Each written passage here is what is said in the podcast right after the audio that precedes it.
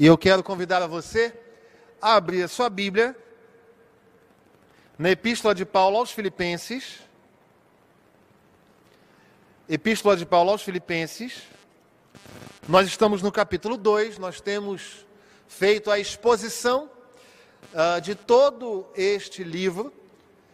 Nós estamos numa série de sermões intitulada Felicidade em um Mundo Caótico. E nós estamos então no capítulo 2 na parte final do seu deste capítulo. Nós vamos ler do verso 19 até o verso 30. Diz-nos assim a palavra do Senhor, Filipenses 2, de 19 a 30. Espero, porém, no Senhor Jesus, mandar-vos Timóteo o mais breve possível, a fim de que eu me sinta animado também tendo conhecimento da vossa situação. Porque ninguém tem o de igual sentimento que, sinceramente, cuide dos vossos interesses. Pois todos eles buscam o que é seu próprio, não o que é de Cristo. E conheceis o seu caráter provado, pois serviu ao Evangelho junto comigo, como filho ao Pai. Este, com efeito, é quem espero enviar, tão logo tenha eu visto a minha situação. E estou persuadido no Senhor de que também eu mesmo, brevemente, irei. Julguei, todavia, necessário mandar até vós Epafrodito, por um lado, meu irmão, cooperador e companheiro de lutas, e por outro, vosso mensageiro e vosso auxiliar nas minhas necessidades. Visto que ele tinha saudade de todos vós e estava angustiado porque ouvistes que adoeceu. Com efeito, adoeceu mortalmente. Deus, porém, se compadeceu dele, e não somente dele, mas também de mim, para que eu não tivesse tristeza sobre tristeza. Por isso, tanto mais me apresso em mandá-lo para que, vendo-o novamente, vos alegreis e eu tenha menos tristeza. Recebei-o, pois, no Senhor com toda a alegria e honrai sempre a homens como esse. Visto que por causa da obra de Cristo chegou ele às portas da morte e se dispôs a dar a própria vida para suprir a vossa carência de socorro para comigo. É a palavra do Senhor ao nosso coração nesta manhã. Nós estamos fazendo a exposição da Epístola de Paulo aos Filipenses e eu gostaria que você permanecesse com a sua Bíblia aberta no capítulo 2 uh, ah, desta epístola. Nós temos uh, dois desafios que enquanto nós estivermos pregando sobre Filipenses, que você esteja lendo esta epístola uh, até o seu final e retomando uh, desde o seu início, assim até o final da série. Este é o primeiro desafio. E o segundo desafio é que a cada sermão nós tenhamos um versículo para memorizar. Então nós já memorizamos Filipenses 1:6, Estou plenamente certo de que aquele que começou boa obra em vós há de completá-la até o dia de Cristo Jesus. Já memorizamos Filipenses 1, 21. Porquanto, para mim, o viver é Cristo e o morrer é lucro. Já memorizamos o verso 27. Ah, vivei acima de tudo, por modo digno do Evangelho de Cristo, para que ou indo ver-vos, ou estando ausentes, ouça no tocante a vós outros, que estáis firmes em um só espírito, como uma só alma, lutando juntos pela fé evangélica. Ah, já memorizamos também os versos 9, 10 e 11, pelo que também Deus o exaltou sobremaneira e lhe deu um nome que está acima de todo nome, para que ao nome do Senhor Jesus se dobre todo joelho no céu e na terra e debaixo da terra, e toda língua confesse que Jesus Cristo é o Senhor, para a glória de Deus, o Pai.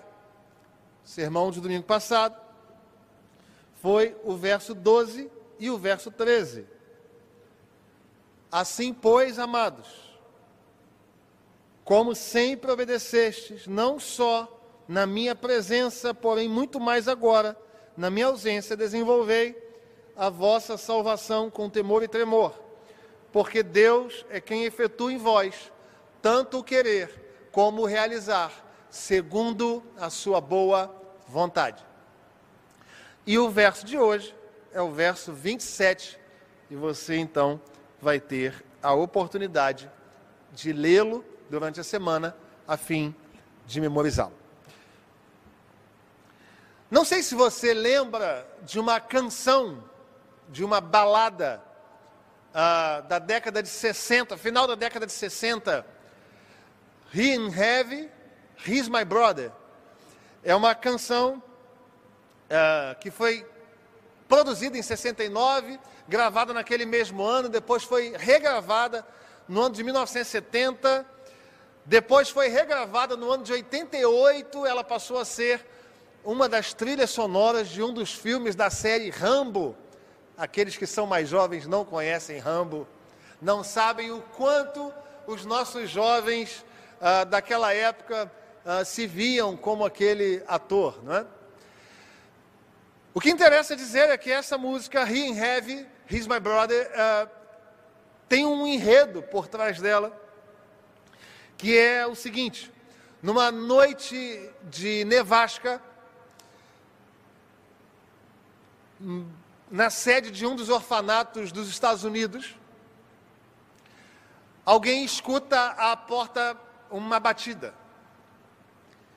E o sacerdote que estava ah, prestando auxílio àquele orfanato vai abrir a porta do orfanato e, abrindo a porta, encontra ali, vê ali um menino coberto de neve, trazendo um menino menor às costas, com uma roupa fina, e ele então se compadece daqueles meninos e os manda entrar para o orfanato. E fechando a porta, em razão do frio, aquele sacerdote se compadece e fala com aquele que carregava o mais novo. E fala: ele não é muito pesado para você.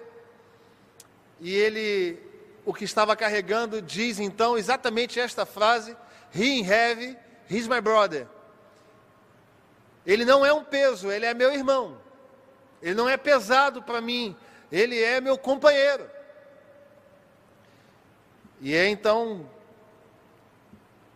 esta letra que eu quero fazer você ouvir. Pode ficar tranquilo, não vou cantar, uh, mas ela é assim: He heavy, he's my brother. Ele não é um fardo, ele não é um peso, ele é meu irmão. A estrada é longa, com muitas curvas sinuosas. Isso nos conduz a quem sabe onde? Quem sabe onde? Mas eu sou forte, forte bastante para carregá-lo. E não é um fardo, ele não é um fardo, ele é meu irmão. Assim nós vamos. O bem-estar dele é a minha preocupação. Ele não é nenhum fardo para aguentar nós chegaremos lá, porque eu sei, ele não me atrapalharia. Ele não é um fardo, ele é meu irmão. Fantástica essa letra. Se você quiser ouvir hoje à tarde para lembrar, seja das memórias da década de 60, seja tão somente para lembrar ou conhecer esta canção, é uma linda canção. O que acontece é que, em alguma medida, o texto que nós lemos, de Filipenses 2, fala de uma relação saudável, de uma relação em Cristo, de uma relação de ajuda, de uma relação de cooperação, de parceria. O texto sugere então uh, o apóstolo Paulo como, como sendo aquele amigo solícito que recebe apoio a despeito de estar preso em Roma, você sabe já bem disso, o contexto qual é. Paulo está preso em Roma e ele recebe o apoio de amigos. E aí o verso 19 diz que ele tem a intenção de enviar Timóteo para a igreja de Filipos, para cuidar uh, da igreja de Filipos. E no verso 20, o apóstolo Paulo recomenda Timóteo, elogiando o caráter de Timóteo. O apóstolo Paulo fala que ah, Timóteo tem o mesmo sentimento que ele, e esta palavra significa que, o, que Timóteo tem a mesma alma que ele, tem o mesmo espírito que ele, no sentido de ter as mesmas atitudes, as mesmas preocupações. Paulo faz então um lindo elogio a Timóteo, e é interessante que este elogio não é um elogio à intelectualidade de Timóteo, que ele pode ter recebido de seu pai, que era grego. Não é um elogio vazio com relação à beleza de Timóteo. É um elogio com relação ao caráter cristão de Timóteo. Isso já dá para a gente parar e pensar um pouquinho, porque por muitas vezes no século 21 há pessoas enfatizando tudo aquilo que é externo. Quantos canudos a pessoa tem, quantos quadros com diploma na parede, quanto de beleza ela carrega. Nada contra a formação, antes pelo contrário. Amo estudar e recomendo que você continue estudando. Nada contra a beleza exterior. Mas eu preciso enfatizar que aquilo que o apóstolo Paulo fala e enfatiza a respeito de Timóteo é o seu caráter cristão. Já no verso 24, é, a temática da esperança, da possibilidade de libertação volta à tona, porque o próprio apóstolo Paulo fala que, olha, eu também tenho esperança de estar com vocês, eu mesmo voltar a visitá-los. E aí o verso 25 no verso 25, Paulo informa aos filipenses que está enviando de volta Epafrodito, aquele que fora enviado ao apóstolo Paulo para ajudá-lo, para levar uma oferta da igreja. Paulo então uh, manda de volta Epafrodito e ele uh, é enviado, já nos versos 26 e 27, o apóstolo Paulo fala que vai enviá-lo de volta, porque ele estava preocupado com a igreja, uma vez que uh, Epafrodito soube que a igreja tomou conhecimento dessa enfermidade que ele teve. Então o apóstolo Paulo falou assim: Olha, vou enviar Epafrodito, porque ele também está preocupado com vocês. Epafrodito quer acalmar vocês.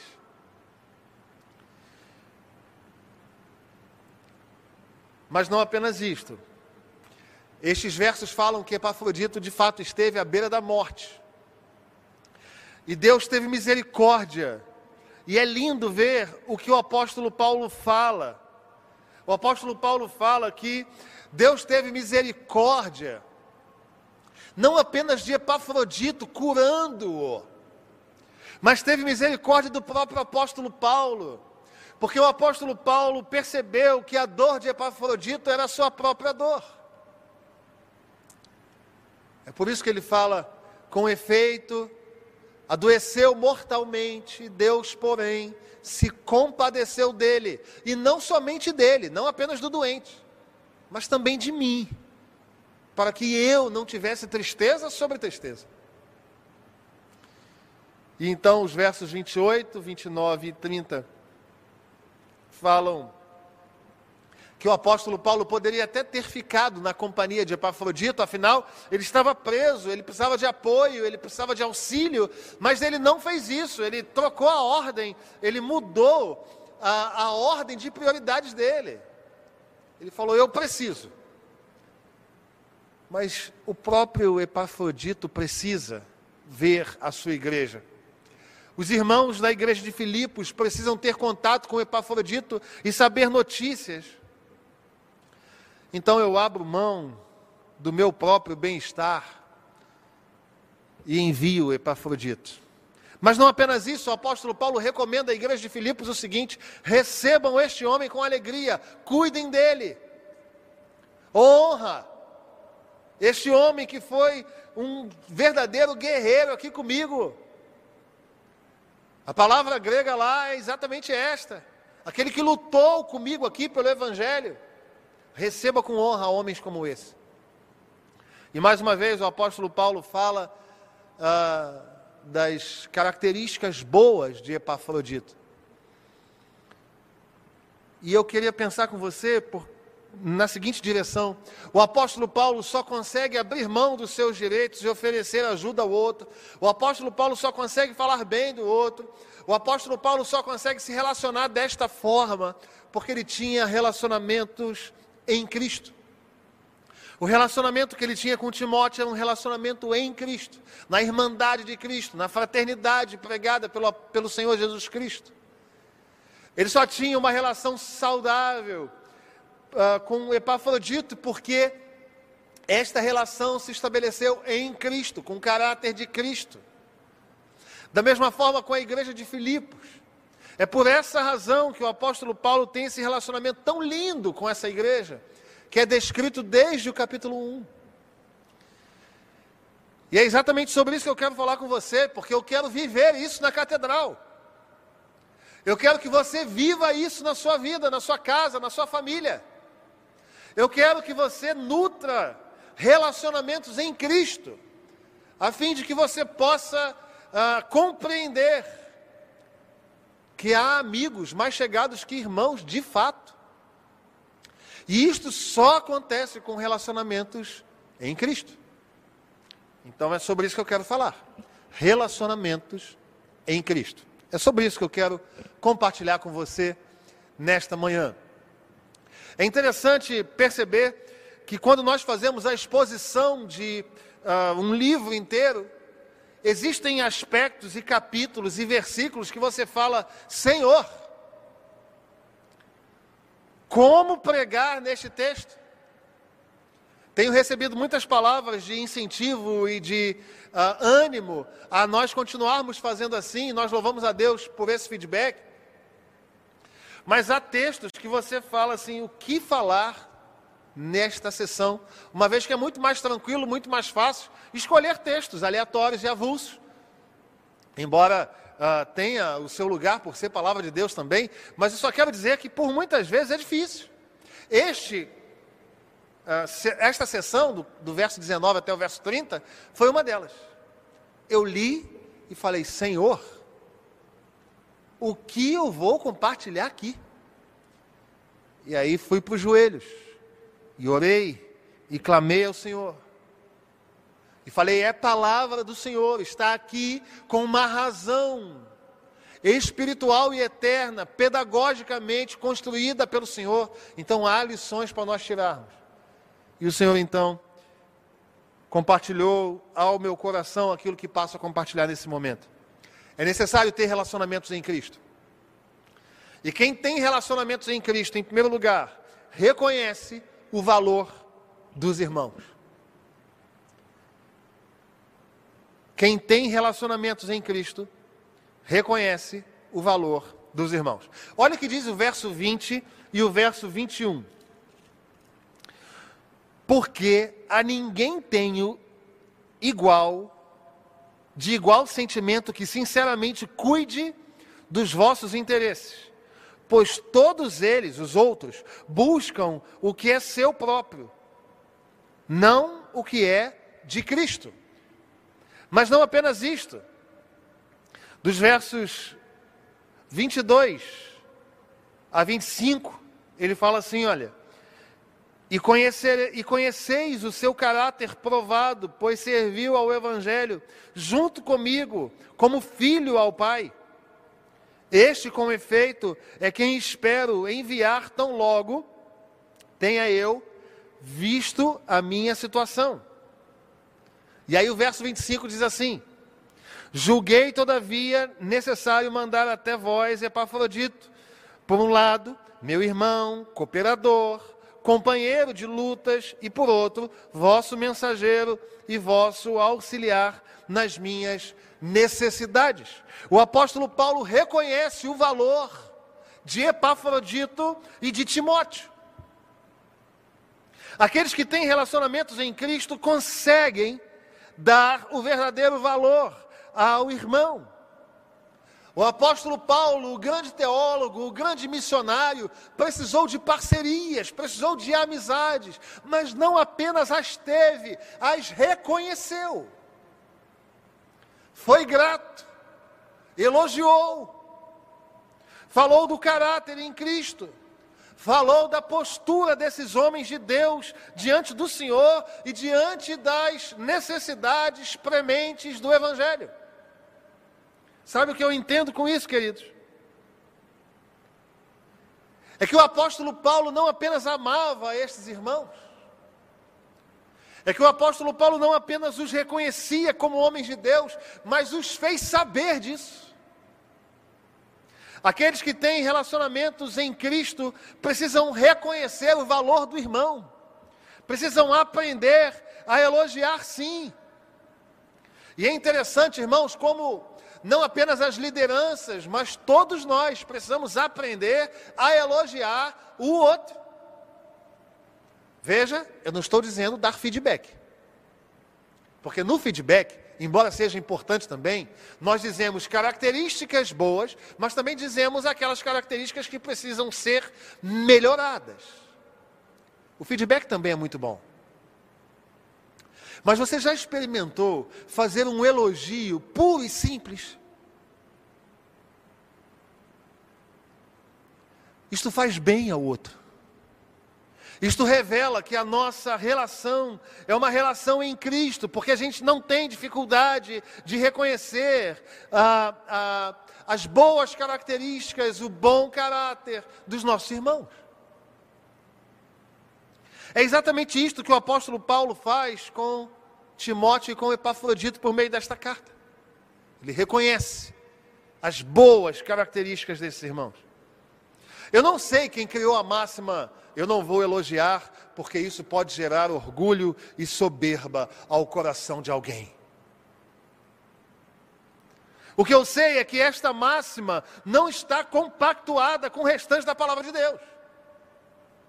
Esta, essa máxima do não vou elogiar, não vou dar reconhecimento, porque isto pode gerar mal ao coração dele, não é uma máxima da palavra de Deus. Porque o próprio Senhor Deus, em Jó, capítulo 1, verso 8, faz isso. O próprio Deus fala para Satanás a respeito de Jó, dizendo: ninguém há na terra semelhante a ele. Homem íntegro, reto e temente a Deus. O próprio Senhor Jesus Cristo, em Lucas capítulo 7, versos 4 e 5, recebe uma informação a respeito de um homem que era um centurião que ajudava as pessoas. O texto sagrado diz assim: Estes chegando-se a Jesus, as pessoas chegando a Jesus, com instância lhe, lhe suplicaram, dizendo: Ele é digno de que lhes faça isto, porque é amigo do nosso povo, e ele mesmo nos edificou uma sinagoga. Estavam falando, dando testemunho para Jesus a respeito de alguém. O próprio apóstolo Paulo, no início dessa história da igreja de Filipos, em Atos 16, houve testemunhos a respeito de Timóteo. O texto diz assim, Atos 16, versos do 1 ao 3. Havia ali um discípulo chamado Timóteo, filho de uma judia crente, mas de pai grego. Dele davam bom testemunho os irmãos. Em Listra e Icônio, quis Paulo que ele fosse em sua companhia. Meus irmãos, há um princípio bíblico aqui. Nós precisamos reconhecer as boas características em Deus dos nossos irmãos, elogiá-los. Porque uma vez reconhecendo isto, esses irmãos percebem que estão de fato trilhando o caminho correto, não que eles vão viver por isto, mas eles se sentem amparados e animados a continuar. Neste tempo, queridos, de pandemia, ninguém quer ouvir uma crítica. Ninguém quer ter sobre si mais uma palavra de cobrança, de peso.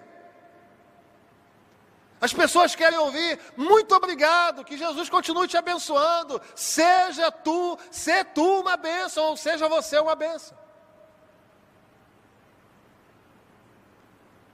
Romanos capítulo 12, verso 10 diz: Amai-vos cordialmente uns aos outros com amor fraternal, preferindo-vos em honra.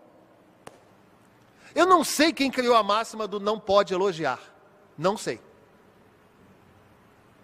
Ah, pastor, mas há uma possibilidade de pecado. Se o relacionamento é feito em Cristo, se as pessoas estão em Cristo, elas estão prontas a ouvirem cobranças, sim, prontas a ouvirem feedbacks, aspectos positivos e negativos, sim, mas elas estão prontas e aptas em Deus para receberem palavras elogiosas. O que acontece é que elogios nem sempre acontecem porque muitos não conseguem elogiar o outro porque só têm palavras elogiosas a si mesmos. Por exemplo, eu quero, numa relação em Cristo, em Cristo Jesus, valorizar a equipe ministerial da igreja. O quanto de apoio, de incentivo, de ânimo, de intercessão. Quero falar com muito carinho do nosso pastor decano, do nosso reverendo Guilhermino. Quantas vezes no meu gabinete chegou lá, orou comigo, não falou nada, orou comigo, irmão. Rimos juntos. Quantas vezes? Reverendo Isaías Cavalcante, homem de Deus, companheiro, leal. Nossa missionária Leninha Maia, palavra de estímulo, de ânimo, de siga em frente, de vai dar tudo certo. Agora, mais recentemente, nosso licenciando Daniel Jardim, o filho do coração. Meus amados, nós devemos reconhecer. Eu quero trazer uma palavra à igreja, em nome de Jesus, a respeito do nosso conselho. Nós divergimos, irmãos. Sim, divergimos. Não é sempre que a gente fala as mesmas coisas, não. Às vezes a gente fala coisas totalmente diferentes. Mas eu quero louvar a Deus por esses irmãos e dizer aos meus presbíteros: sigam em frente. Deus os tem abençoado. Deus nos tem abençoado por meio da vida de vocês. Quero reconhecer os nossos diáconos. Homens de Deus com o coração quebrantado para cuidar do outro, eu quero elogiá-los para a glória do Senhor. Nesta relação em Cristo, eu reconheço o valor de vocês. Quero reconhecer todas as sociedades internas, como aqueles que se envolvem, que dão os braços, que animam o outro, que cuidam daquele que chega. Eu quero louvar a Deus e reconhecê-los. Quero louvar a Deus e reconhecer todos os ministros e ministérios da igreja porque as nossas relações são em Cristo, em Cristo. E eu louvo a Deus por todos vocês. Louvo a Deus por todos os membros da nossa igreja.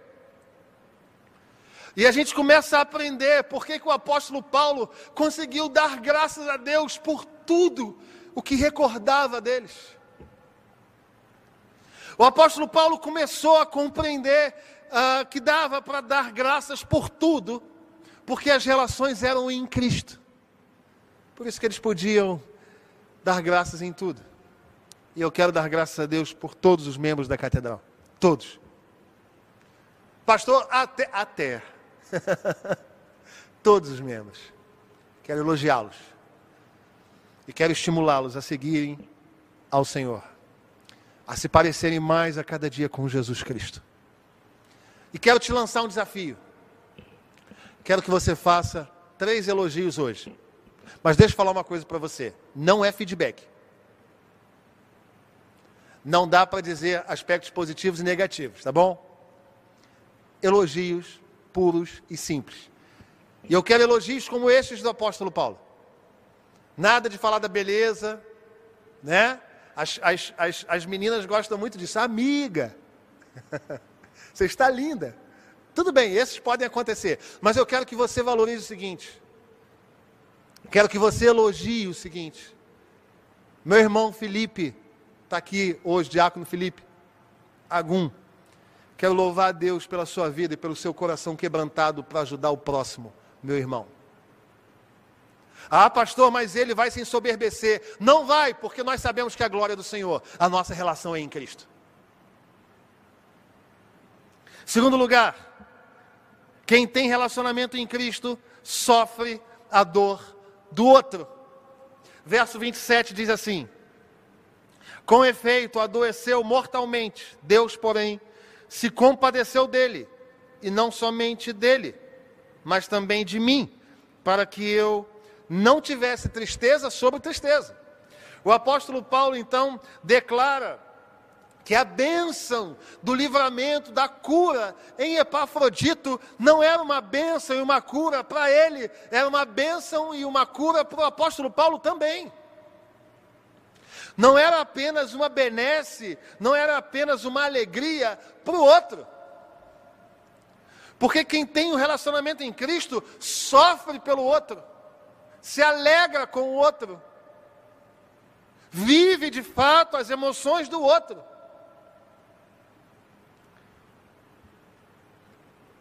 Quando Deus tem compaixão de um irmão, é isso que o apóstolo Paulo está dizendo, inspirado pelo Espírito Santo de Deus, inerrantemente, que quando um irmão está sofrendo, eu tenho que sofrer, e se eu não sofrer, eu não sou parte do corpo. Certa vez, me, su me sugeriram, não foi aqui na igreja do Rio, para ser sincero, não foi nem num ambiente eclesiástico, foi num outro ambiente. Me sugeriram o seguinte: falaram, você é pastor, não é? Eu falei, sim, sou pastor. Você precisa blindar as suas emoções. Porque os pastores, os líderes religiosos, de forma geral, ficam absorvendo problemas dos outros. E você precisa se blindar com isso. De forma que você não sinta o que o outro está sentindo. A pessoa que me falou isto era um profissional, não era cristão, mas naquele momento era o diabo que estava falando. E eu o repreendi na minha mente. Em nome de Jesus, eu não aceito essa palavra. Porque eu não sou um psicopata que tem alguém que está convivendo comigo e doendo e eu com o coração fechado. Eu sou um cristão que tinha um coração de pedra e foi substituído por um coração de carne pelo sacrifício remidor de Jesus. É por isso que a dor do outro dói em mim. É por isso que, de fato, quando alguém está doente, isso dói em mim. É por isso que quando a gente está num sepultamento, a gente chora, a gente ri, a gente conversa, como se fosse conosco. Quem tem relacionamento em Cristo sofre a dor do outro, irmão. É desse jeito. Você já ficou com o coração apertado por causa da dor de alguém? Deixa eu te fazer essa pergunta. Você já sofreu porque um amigo seu relatou um falecimento? De um ente querido? Você já ficou paralisado ao perceber quanta dor existe ao seu redor?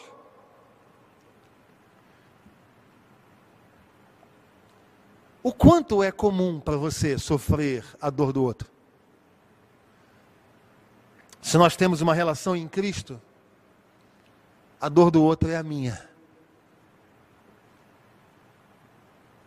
Em visitas aos nossos irmãos enfermos, aqueles que já passaram pelo hospital, em tempos de, não estes de exceção, quando eu vou ao hospital e eu dou a mão ali àquela pessoa e oro com ela.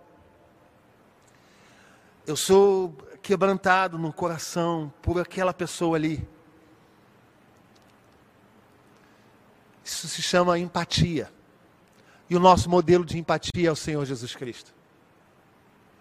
Isaías 53 vai dizer: certamente Ele tomou sobre si as nossas enfermidades, e sobre si levou as nossas doenças, contudo nós o consideramos castigado por Deus, por Deus atingido e afligido, mas Ele foi transpassado por causa das nossas transgressões, foi esmagado por causa das nossas iniquidades. o castigo que nos trouxe a paz estava sobre ele e sobre as suas, desculpa, pisaduras, nós fomos sarados. Ele sofreu em nosso lugar. Viver o cristianismo, ser cristão de fato, é seguir esses passos de Jesus. Não dá para nós olharmos para o outro e dizer, ah, não tem problema, ele dá um jeito aí, ele se vira. As lideranças não podem pensar assim, o problema é dele. Não, o problema é nosso. É se preocupar com o outro. Aquilo que Paulo elabora aos Romanos, capítulo 12, verso 14, é chorar com os que choram. Rir com os que, com os que se alegram não precisava nem, nem mandamento. Rir com os que se alegram nem precisava da Bíblia. Mas chorar com os que choram, esse desafio é o que marca a nossa vida se os nossos relacionamentos são em Cristo. Este é um tempo em que as pessoas enfrentam dificuldades as mais diversas, irmãos. Agora, século 21. Você sabia que alguém entrou em contato com a igreja pelo projeto Eu Me Importo e disse: Isto é verdade ou é fake news? É verdade isso que eu estou dizendo a você, irmãos. O projeto Eu Me Importo, de uma igreja que quer se preocupar com quem quer que seja, é tão diferente daquilo que o mundo prega, que a pessoa mandou por escrito: isto é verdade ou é mais um fake news? E a nossa central disse: não, isso é verdade. Nós somos de Jesus e amamos pessoas. O que você precisa? O que nós devemos fazer então? nós devemos, de fato, irmãos, pedir ao Senhor que quebrante o nosso coração. Isso me faz lembrar, por exemplo, os amigos, os três amigos de Jó. Jó capítulo 2, versos de 11 a 13. Quando os três amigos de Jó vão ter contato com ele e o veem naquela situação de, de doença, de perdas as mais diversas. Os três amigos de Jó, que a gente pode até questioná-los mais para frente no livro, mas estes amigos rasgam as suas vestes e choram com ele. O próprio Senhor Jesus Cristo, em João 11, verso 35, quando ele vai visitar a família de Lázaro, uma família amada por ele, e sabe, tem acesso às informações, ele chora. 1 Coríntios capítulo 12 diz: se um membro é honrado, todos os membros se regozijam com ele. Mas não apenas isso. Se um membro padece, todo mundo padece. Haverá o tempo em que o seu irmão vai ser honrado e você vai se alegrar com ele. Mas haverá o tempo em que o seu irmão vai chorar e você vai ter que chorar com ele. Se nós temos relacionamentos em Cristo, nós vamos sentir a dor do outro. E por fim, quem tem relacionamento em Cristo faz algo efetivo pelo irmão. Os versos 28 e 29 dizem assim: Por isso, tanto mais me apresso em mandá-lo, para que, vendo-o novamente, vos alegreis, e eu tenha menos tristeza. Recebei-o, pois, no Senhor com toda a alegria e honrai sempre homens como esse. O apóstolo Paulo ah, caminha na direção da igreja de Filipos e na igreja, na, em direção a Epafrodito, fazendo algo efetivamente. Quem tem relacionamento em Cristo, amados, em primeiro lugar, elogia, como o apóstolo Paulo fez a Timóteo, e Epafrodito. Em segundo lugar, sofre com a dor do outro. Mas não apenas sofre com a dor do outro, faz algo efetivamente por essa situação. É interessante como, diante de uma situação complexa, de segurança máxima, o apóstolo Paulo estava preso, queridos. Ele estava precisando de apoio, ele estava precisando de auxílio. Mas ele então resolve cuidar de Epafrodito e da igreja de Filipos. Falou assim: ó, mesmo que eu me prejudique, mesmo que eu sofra este dano, eu vou cuidar de vocês. Então, Epafrodito, vai, acalma o coração da igreja, acalma o seu próprio coração. Porque se vocês fizerem isto, vocês vão me acalmar também. O apóstolo Paulo inverte a ordem de prioridade e resolve cuidar do outro. Ele agiu, ele tomou uma postura, ele saiu da zona de conforto, ele tomou uma atitude. 1 João capítulo 4, verso 21 vai dizer assim: ó, Quem ama a Deus, ame também o seu irmão. E o texto de Gálatas capítulo 5, verso 13, diz o seguinte: Servi uns aos outros pelo amor. Quem ama a Deus, ama o seu irmão. Você quer revelar amor? Sirva a Ele. Você quer revelar amor? Lave os pés dele. Figuradamente ou até literalmente. É necessário fazer alguma coisa de fato. E como que a gente faz isso? Como fazer alguma coisa pelo nosso irmão de fato, amá-lo de fato, agindo? Como? A própria epístola de Paulo aos Filipenses nos ajuda, capítulo 2, versos 3 e 4. Nada façais por partidarismo ou por vanglória, nem com contenda, nem com vanglória. Ou seja, o apóstolo Paulo está dizendo que tudo aquilo que nós devemos fazer na direção do outro é para amar o outro, é para valorizar o outro, é para incentivar o outro, é para animar o outro, é para estimular o outro. E não a nós. É por essa razão que o Evangelho do Senhor é uma proposta enlouquecida para o mundo. Porque o mundo faz exatamente a direção oposta. O mundo é o glória a mim, o louvado seja eu. O mundo é o tudo para mim. O mundo é o cada um por si. E o Evangelho do Senhor é não. Você vai, mesmo que você sofra o dano, Paulo. Você vai enviar Epafrodito para o coração dele se acalmar e para o coração da igreja se acalmar, mesmo que você sofra o dano, você vai fazer alguma coisa por ele.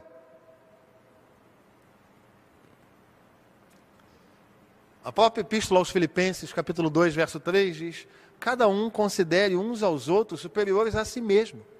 Irmão, que desafio. Eu vou te dar o contexto da igreja de Filipos para você entender.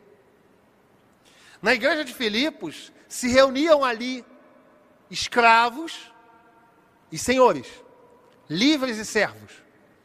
Ainda era um contexto complexo nesse sentido.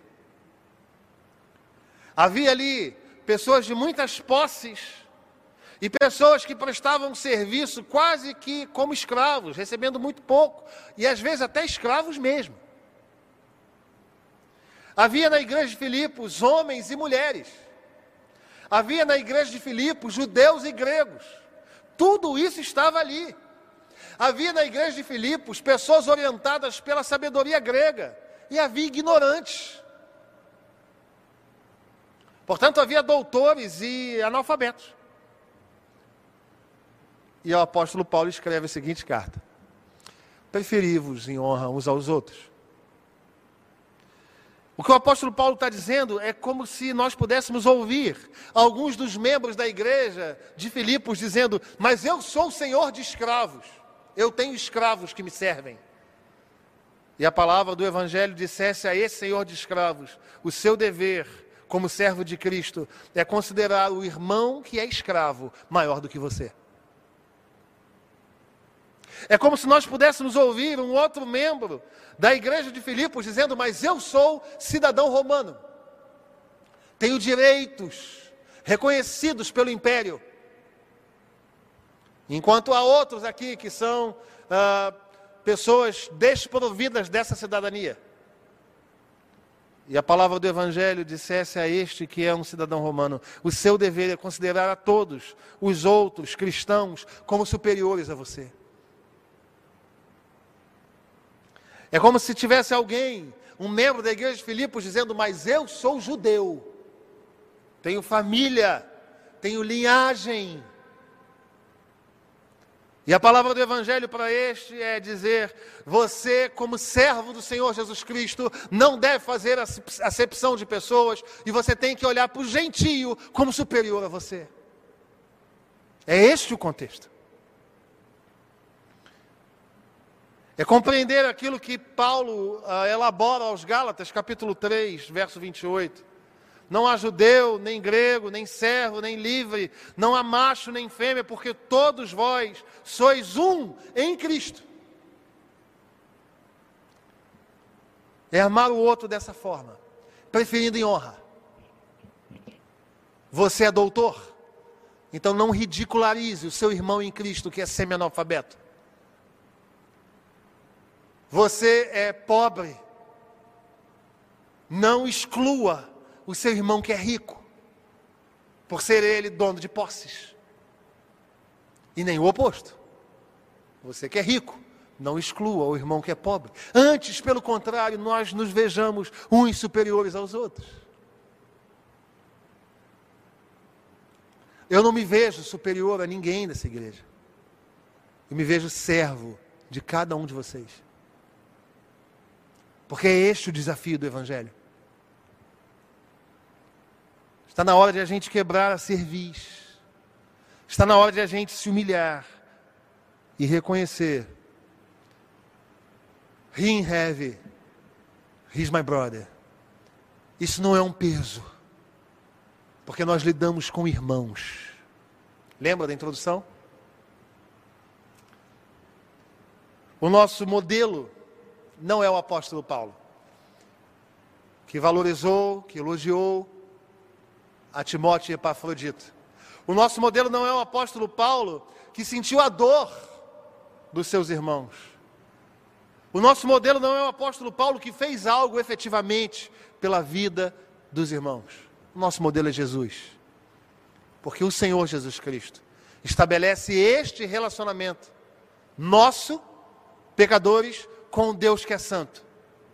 O Senhor Jesus Cristo estabeleceu o relacionamento em Cristo.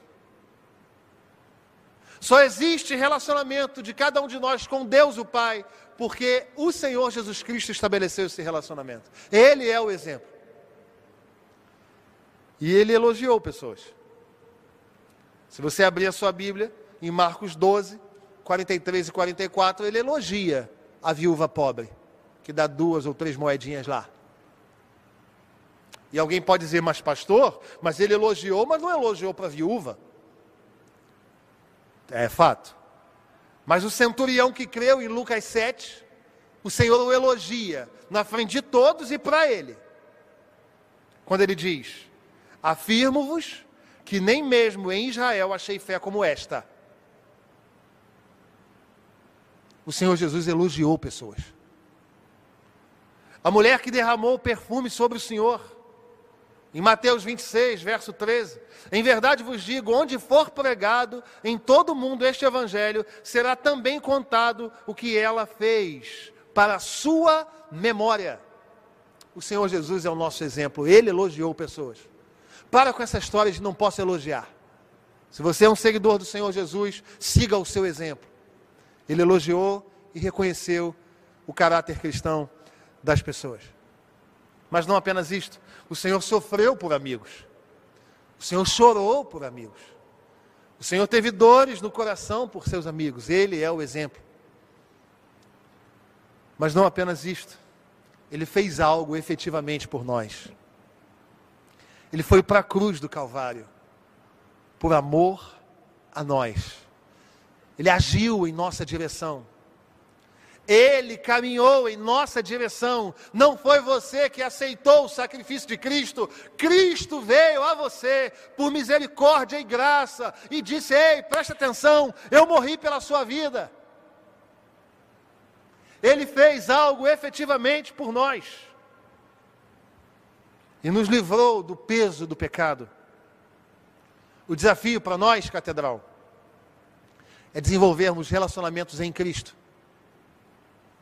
se você percebe ainda relacionamentos superficiais, está na hora de aprofundar isto e estabelecer relacionamentos como de família.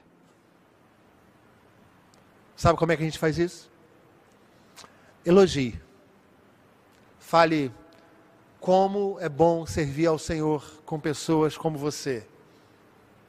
Como é bom ter alguém que interceda por mim como você. Reconheça. Mas não apenas isto. Esteja disposto a sofrer a dor do outro. E mais do que isso, faça alguma coisa. Eu quero, como dever de casa, pedir aos irmãos que ainda hoje, ainda hoje, mande uma mensagem para alguém. Reconheça a alegria de servir ao Senhor na companhia desta pessoa. Eu vejo irmãos aqui antigos da igreja, 40, 50, 60, 70 anos, 80 anos servindo a Deus aqui na catedral. E existem outros irmãos que compartilham este tempo. Talvez esteja na hora de você dizer: Eu louvo a Deus pela sua fidelidade, porque a cada domingo eu te encontro aqui. Eu louvo a Deus porque você é membro da minha família em Cristo. Elogie alguém hoje, não é feedback, não dê aspectos negativos, não. Somente elogie. E se essa pessoa compartilhar com você uma dor, sinta e chore com ela. E se precisar, faça algo efetivamente. Que Deus assim nos abençoe como igreja e nos faça crescer em relacionamentos em Cristo.